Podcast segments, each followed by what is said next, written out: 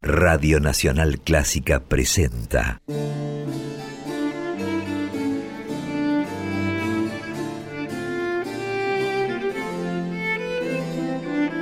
Clásica en La.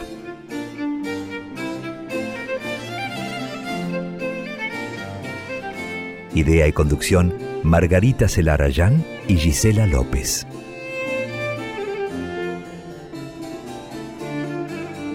Hola, ¿cómo están? Comenzamos Clásica en La, este espacio que desde el año pasado dedicamos cada jueves a compartir trayectorias, historias, creaciones de compositoras y también de directoras de todos los tiempos. Somos dos las encargadas de llevar adelante este programa. Yo soy Margarita Cela Rayán y mi compañera en este recorrido es Gisela López. Hola Gise, ¿cómo estás? Marga, buenas tardes para vos, buenas tardes para todas las oyentes y los oyentes de este Clásica en nuevo programa, una nueva edición de dos horas como siempre, donde tenemos muchísimo para compartir con ustedes y sobre todo siempre, lo saben, nuestro programa se caracteriza por tener un gran equilibrio en la muchísima música clásica y también en esas historias, en esas trayectorias que les compartimos con directoras de otros tiempos y las actuales y también aquellas compositoras, aquellas creadoras de otros siglos, de otros momentos de nuestro mundo y ahora también aquellas actuales. Y de esta forma es la manera que tenemos de compartir con ustedes en Clásica La a través de esta FM, la 96.7 Nacional Clásica, este tiempo que dura hasta las 20 horas y que ustedes saben, pueden seguirnos, si no es en este momento exactamente a través de la radio, como podcast. Nos buscan en las dos plataformas que disponemos para ustedes, que son Spotify y también iTunes. Y en estas dos plataformas de streaming nos encuentran horas después de emitido el programa, ya nos encuentran como el formato podcast. Dos horas de música clásica con perspectiva de género. Margarita, ¿y ahora cómo seguimos? Arrancamos como hacemos habitualmente con un recorrido histórico en la primera hora del programa que hoy nos va a llevar por una serie de historias y por supuesto también por mucha música de compositoras que fueron también pianistas. Sería el segundo capítulo que dedicamos a esta temática que no es algo extraño si consideramos que en el siglo XIX y también un poco antes, en el siglo XVIII, era bastante habitual que los pianistas también compusieran obras y también interpretaran las obras que componían. Fue así entre los hombres y también fue así entre algunas pianistas compositoras o compositoras pianistas. El orden de los factores no altera el producto en este caso. Y como ya mencionamos en otras ocasiones, el piano era un instrumento bastante aceptado para que lo ejecutaran las mujeres, sobre todo en aquellos hogares de familias más o menos acomodadas y con inquietudes intelectuales. Era un instrumento que era bastante habitual que se encontrara en esos hogares y que se estimulara su aprendizaje en los hijos de esos hogares y también en las mujeres. Y por supuesto que los casos que vamos a recorrer hoy son de mujeres que trascendieron esa barrera que en muchos casos les impedía desarrollarse profesionalmente o en la esfera pública. Vamos a recorrer historias de compositoras que también fueron pianistas profesionales, algunas de ellas incluso de las más notables de su tiempo, aclamadas, exitosas, con amplias trayectorias y muy admiradas en su momento. Esencialmente nos vamos a mover entre los siglos XIX y XX con una serie de pianistas y compositoras que fueron bastante contemporáneas, algunas mayores, otras más jóvenes, así que vamos a emprender este recorrido que va a incluir, por supuesto, mucha música para piano y la primera de las historias comienza en Alemania a mediados del siglo XIX.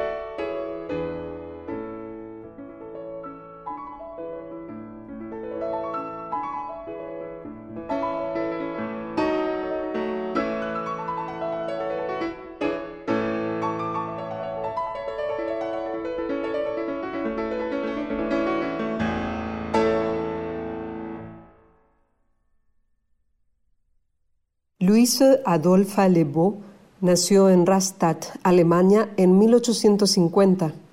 Comenzó a estudiar piano cuando tenía cinco años y mostró un talento precoz, no solo para la interpretación, sino también en el terreno de la composición. En 1867, Luise emprendió su trayectoria como pianista con presentaciones en las que habitualmente incluía obras de Beethoven y de Mendelssohn. Pocos años después se instaló en Múnich para profundizar sus estudios de composición sin abandonar su actividad como intérprete. Ofreció conciertos en Leipzig, Salzburgo, Viena y en esos viajes pudo conocer a personas influyentes como Brahms y Liszt.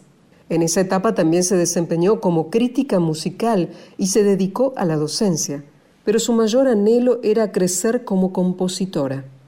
En Múnich, Louise logró que sus obras comenzaran a difundirse, ganó un concurso internacional de composición y varias de sus creaciones comenzaron a interpretarse en otros conciertos. Hacia 1885, cuando las oportunidades profesionales comenzaron a escasear, Luise Adolpha Lebeau se trasladó a Wiesbaden, luego a Berlín y finalmente a Baden-Baden, su último lugar de residencia donde retomó sus actividades como pianista, como crítica musical y claro también como compositora. En 1925 celebró sus 75 años en un escenario, con un concierto en el que interpretó algunas de sus propias obras para piano.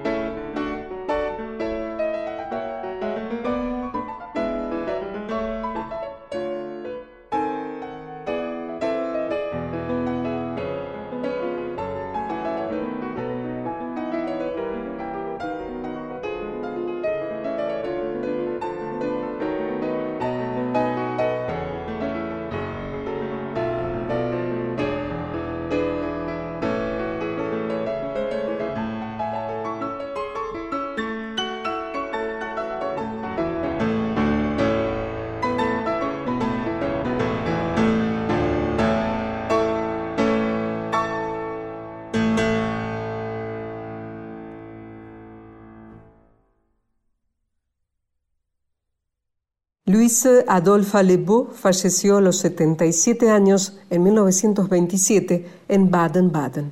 Otra pianista y compositora contemporánea suya fue Cécile Raminat, nacida en París en 1857.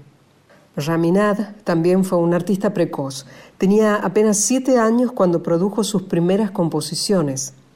Algunos músicos que descubrieron tempranamente su talento, como Georges Bizet, que era vecino de su familia, aconsejaron que la joven cursara estudios formales en el Conservatorio de París, pero tajante, su padre se opuso.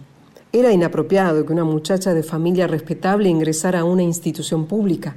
Solo se le permitió tomar clases particulares con algunos profesores de esa institución.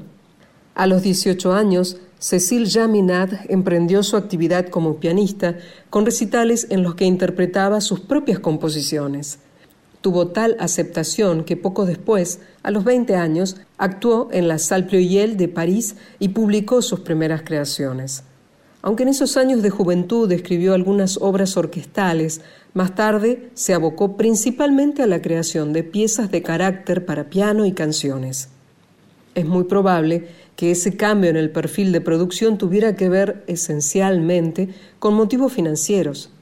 Después de la muerte de su padre, Cecil se convirtió en el sostén de su madre, y gracias a sus giras de conciertos y a la venta de sus partituras pudieron vivir de la música.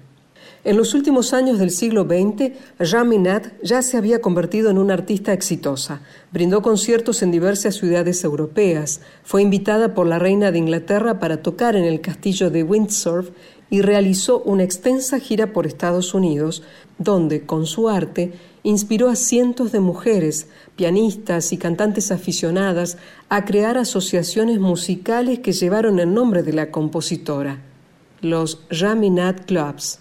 Aunque su música fue ignorada en Francia en su tiempo, en 1913 Cécile Jaminat se convirtió en la primera compositora en recibir la Legión de Honor, la distinción más prestigiosa de su país.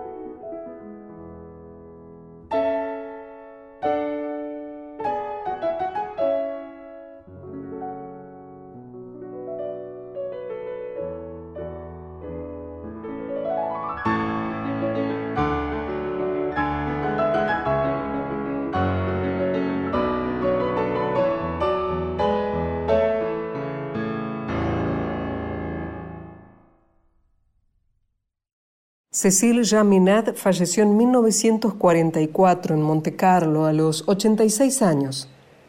Un poco más joven que Jean fue la venezolana Teresa Carreño, una de las más importantes pianistas de su tiempo, nacida en Caracas en 1853.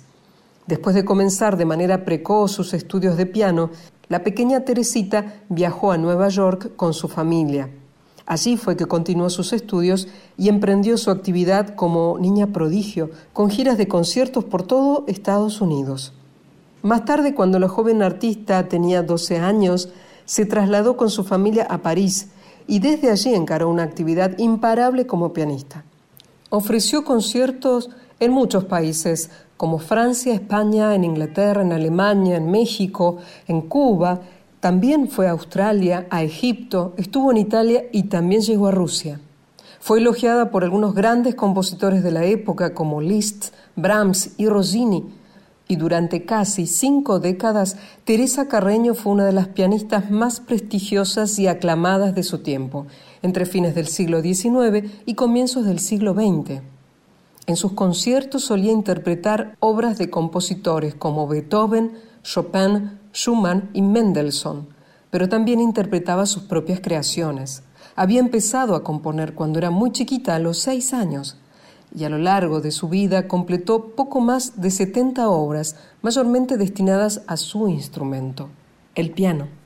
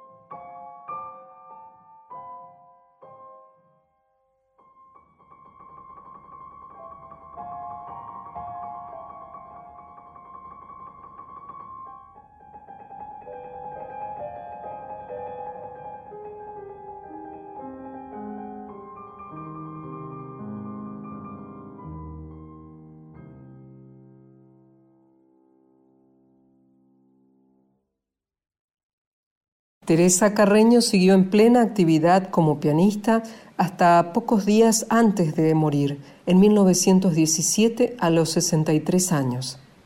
Un poco más joven que esta gran artista venezolana fue la inglesa Dora Bright, otra pianista y compositora, en este caso nacida en Sheffield en 1862. Desde pequeña empezó a brindar conciertos en los que solía presentarse con su padre, que era un violinista aficionado. Posteriormente, la joven Dora estudió piano en la Royal Academy of Music de Londres, donde ganó becas y también premios. Por entonces recibió elogios hasta del mismísimo Franz Liszt, que pudo escucharla en una visita que hiciera a Inglaterra.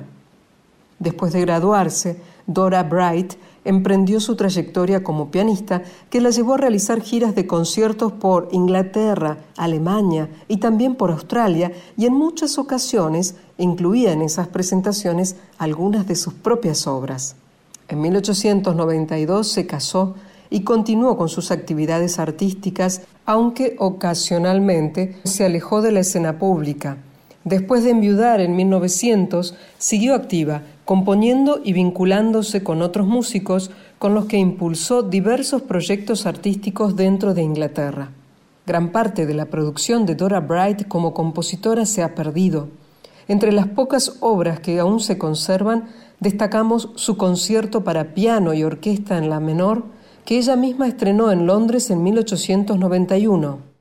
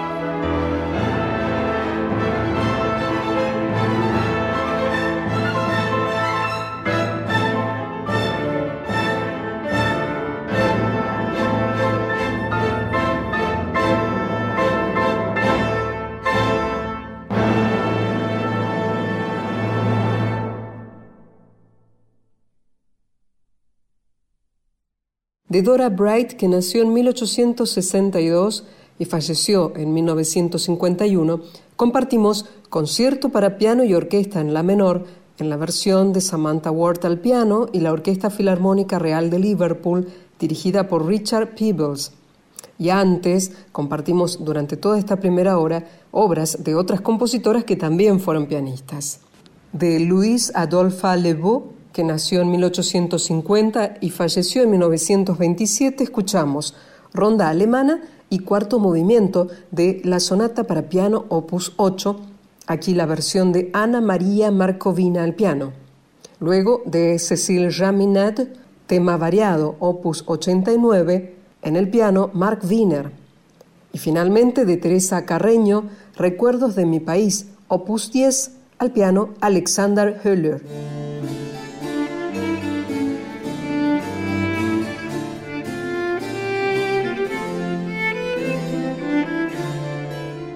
Esta es la continuidad del programa de hoy de Clásica en La. Mi nombre, Gisela López, y con Margarita Celarayán, como siempre, estamos trabajando para tener estas dos horas de muchísima música clásica con perspectiva de género. Estamos hasta las 20 y claro, les recordamos las formas que tienen ustedes de contactarse con nosotras. Son tres redes sociales, una de ellas Instagram, la otra Facebook y también en Twitter.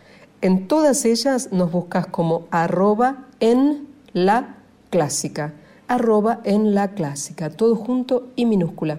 De esta forma nos podés contactar, nos escribís, nos pones likes, me gusta, como quieras. Y gracias ya a aquellos más de 600 amigas, amigos que nos están siguiendo, sobre todo en Instagram, que es la red donde ustedes y nosotras nos sentimos más acompañados, más cómodos y donde recuerden, siempre les damos alguna información de eventos, de situaciones que se dan en todo el mundo, acompañamos noticias, propuestas y también logros en todo el mundo de las mujeres que están trabajando y mucho por cambiar ciertos paradigmas que ya se están cayendo, diríamos algunos, por sí solos. Y eso es muy importante y para eso también estamos en las redes sociales.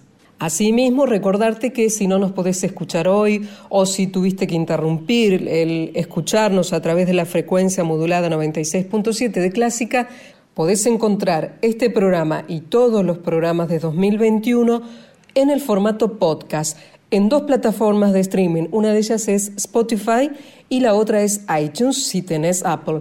De esta manera tenés la posibilidad de escucharnos cuando quieras y en el dispositivo que más te acompañe en el momento en donde vos estés. Y el comienzo de esta segunda hora lo vamos a dedicar a una directora de orquestas de nuestro tiempo. Estoy refiriéndome a la suiza Graciela Contratto. En un ratito, como siempre, Margarita va a ser quien se explaye sobre su vida y su obra, pero antes vamos a empezar a compartir algo de la música que ha dirigido. En este caso, una obra de Louise Farrang, nacida en 1804 y que falleció en 1875, con este primer movimiento de la Sinfonía número 3. Aquí con la Orquesta de Cámara de Berna, ella es la directora Graciela Contrato.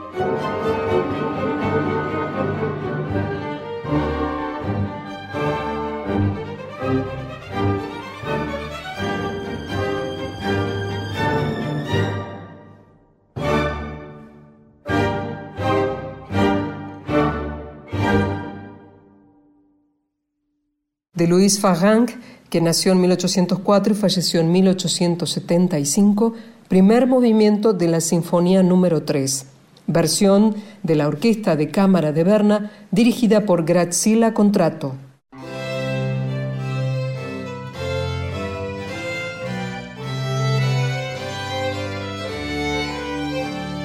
Seguimos en clásica en la y como anticipó hace un rato Gisela, vamos a dedicarle este momento del programa de hoy a una directora de nuestro tiempo que es Graciela Contratto, directora suiza que nació en 1966, que comenzó su formación musical estudiando piano y también historia de la música, más adelante se inclinó por la dirección y en los inicios de su trayectoria hubo un episodio fundamental que marcó definitivamente esos comienzos profesionales, que fue un encuentro con Claudio Abado, que la convocó a Graciela Contrato como directora asistente para trabajar con la Filarmónica de Berlín y también en el Festival de Pascua de Salzburgo. Eso fue a fines de los años 90 y también en el 2000 y posteriormente continuó colaborando con Claudio Abbado en algunas grabaciones y también en giras internacionales con la Filarmónica de Berlín. Después de esa experiencia que fue clave para los inicios de su trayectoria, Graciela Contrato fue nombrada directora residente de la Orquesta Nacional de Lyon, en Francia.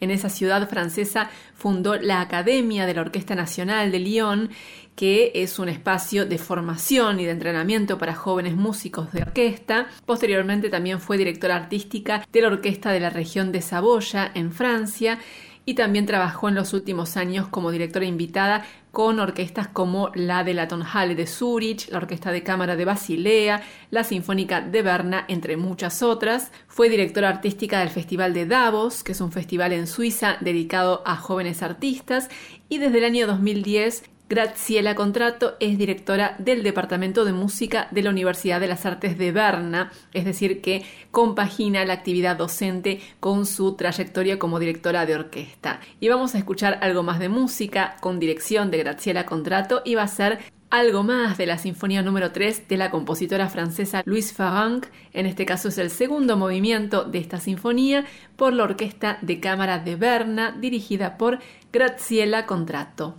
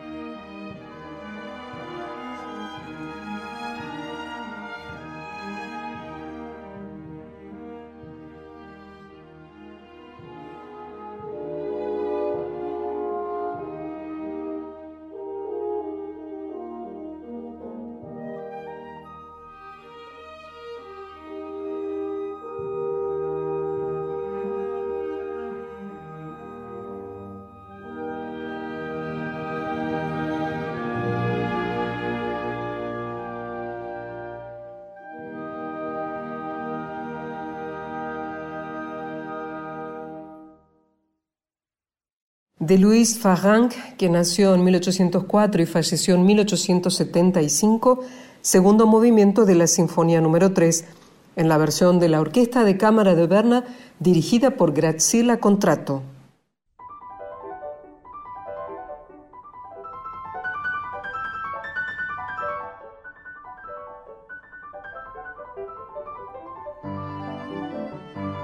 En Clásica en La siempre vamos y venimos en el tiempo. Comenzamos en la primera hora en el siglo XIX y ya en esta segunda hora nos instalamos en la actualidad, recién con una directora de nuestro tiempo que es Graciela Contrato y ahora con una compositora, también pianista, docente e investigadora que es la brasileña Marisa Rezende, que nació en 1944 en Río de Janeiro y es una figura muy importante, muy relevante del panorama musical de Brasil. Marisa Resende empezó su trayectoria como pianista, Posteriormente viajó a Estados Unidos, donde completó una maestría en la Universidad de California. En esa misma universidad completó un doctorado en composición y más tarde realizó estudios de postdoctorado en Inglaterra. Hacia los años 70, ya en Brasil, Marisa Rezende emprendió su actividad como docente en las universidades de Pernambuco y de Río de Janeiro y desde ese momento llevó adelante una muy amplia actividad como investigadora.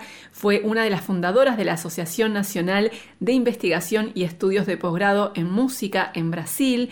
Y en cuanto a su faceta como compositora, tiene un catálogo amplio que incluye música de cámara, obras orquestales, música para piano y varias de estas creaciones se han interpretado en Brasil, en Inglaterra y en Estados Unidos. En el año 2002, Marisa Resende se retiró de la actividad académica, pero en todos estos últimos años siguió componiendo y también investigando, que son dos de las tareas que más la han ocupado a lo largo de su trayectoria. Y vamos a escuchar algo de música de esta compositora, investigadora, profesora brasileña Marisa Resende, nacida en 1944. Lo que vamos a compartir es el final de una obra orquestal que se llama Caminos interpretada por la Orquesta Sinfónica Municipal de Campinas, dirigida por Víctor Hugo Toro. Bye.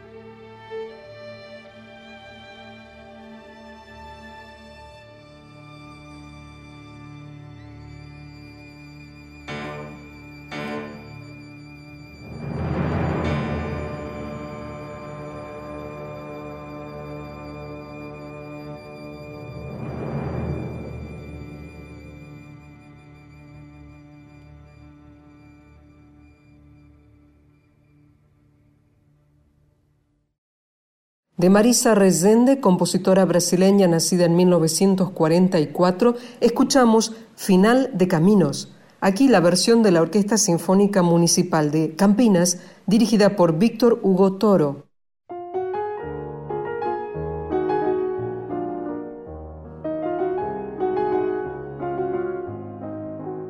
Estamos en Clásica en La hasta las 20 por la 96.7 y hace un tiempo ya que venimos dando cuenta en este espacio también del trabajo de artistas, intérpretes que impulsan la difusión de obras de compositoras a través, por ejemplo, de discos. Y un ejemplo de eso es un álbum que editó hace muy poco el sello Deutsche Grammophon. El disco se llama Energeia y es el álbum debut de una mezzosoprano canadiense muy joven que se llama Emily D'Angelo. Ella tiene 27 años y en los últimos años, después de ganar concursos importantes como el concurso Operalia, empezó a desarrollar su trayectoria internacional muy importante y esa actividad internacional incluyó la firma de un contrato con Deutsche Grammophon, el sello discográfico tan prestigioso, y fue la propia cantante Emily D'Angelo la que le propuso a la discográfica dedicar este, que es su primer álbum, a música de compositoras. Y de las creadoras que se incluyen en este álbum, por supuesto con obras vocales, elegimos para compartir con ustedes a dos de ellas, que son dos creadoras de nuestro tiempo. La primera es la islandesa Hildur Gudnadottir. No se pronuncia así, la pronunciación más aproximada a lo que sería en islandés es algo así como Gudnadottir.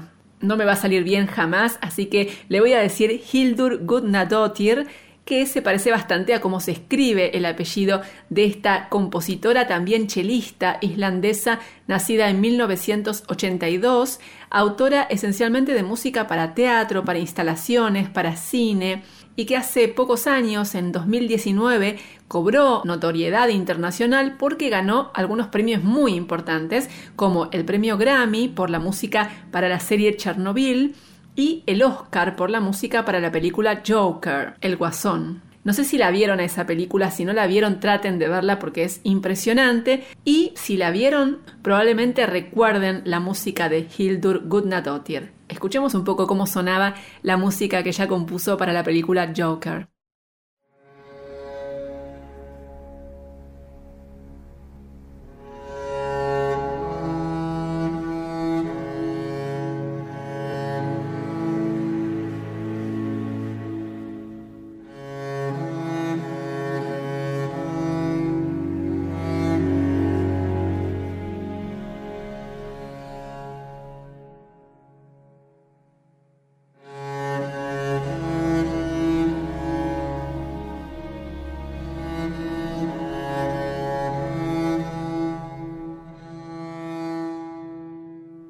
Esa era la música de una escena clave de la película Joker, El Guasón, música de Hildur Gudnadottir, y ahora lo que vamos a compartir es una obra de esta compositora islandesa incluida en el álbum debut de la mezzosoprano Emily D'Angelo.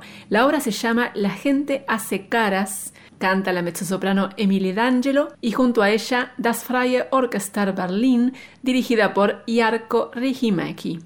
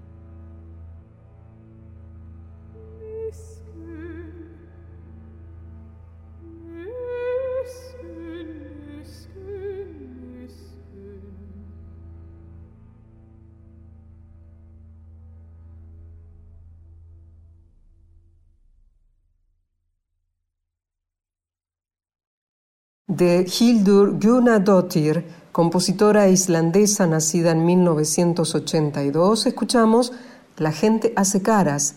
Aquí la interpretación de la mezzo-soprano Emily D'Angelo, la orquesta Das Freie Orchester Berlin dirigida por Jarko Rimaki.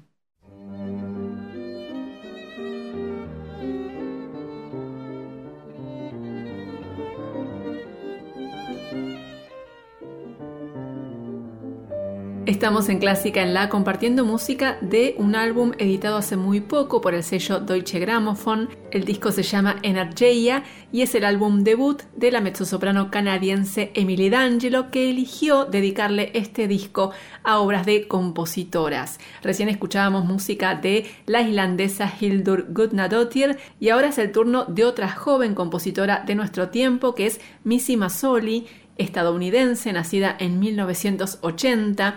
Missy Mazzoli estudió en Yale, también en la Universidad de Boston y en el Conservatorio de La Haya, en Holanda. Es autora de música de cámara, de obras orquestales, de obras vocales y es particularmente reconocida por sus óperas, por ejemplo Breaking the Waves, que es una ópera basada en la película Contraviento y Marea de Lars von Trier, y hace unos años, en 2018, Missy Mazzoli y su colega Janine Tesori se convirtieron en las primeras compositoras en recibir encargos para componer óperas de parte del Metropolitan Opera House de Nueva York. En el final de Clásica en la de hoy vamos a compartir algo de la música de Missy Mazzoli incluida en este álbum Energeia de la mezzosoprano Emily D'Angelo. Vamos a escuchar dos piezas, Eres el polvo y este mundo dentro de mí es demasiado pequeño. Canta la mezzosoprano Emily D'Angelo y junto a ella Das Freie Orchester Berlin dirigida por Jarko Rihimäki.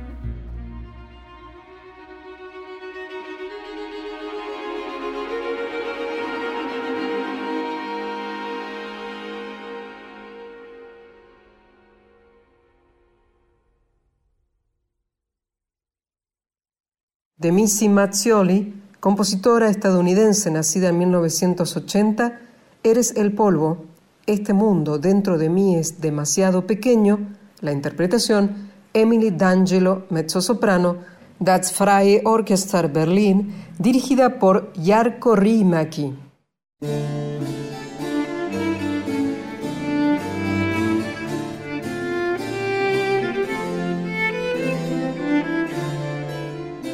Nuevamente ya finaliza otro Clásica La en esta emisión de jueves, dos horitas por la FM 96.7. Margarita.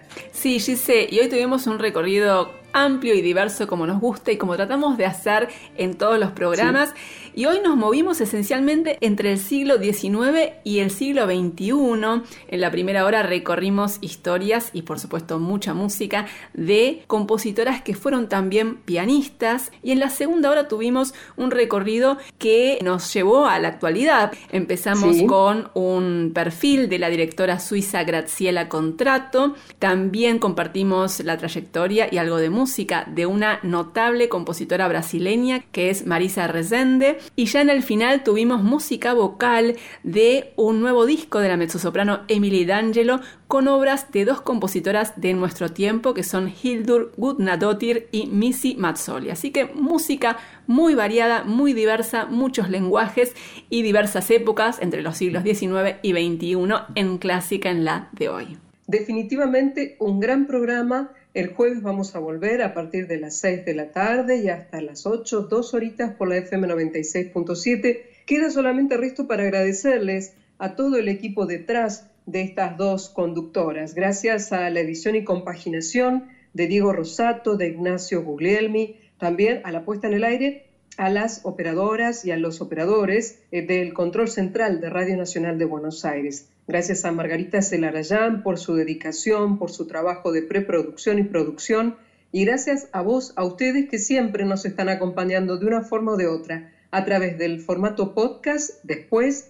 Gracias por seguirnos allí. Y también, claro, eh, siguiendo nuestra frecuencia modulada 96.7 Nacional Clásica cada jueves. Agradecerles desde ya su acompañamiento en las redes sociales, sobre todo en Instagram. Allí estamos en arroba en la clásica y realmente eh, nos agrada sentirnos acompañada y que sabemos nos están escuchando de muchas maneras distintas. Gracias por estar. Mi nombre es Gisela López. Que estemos bien.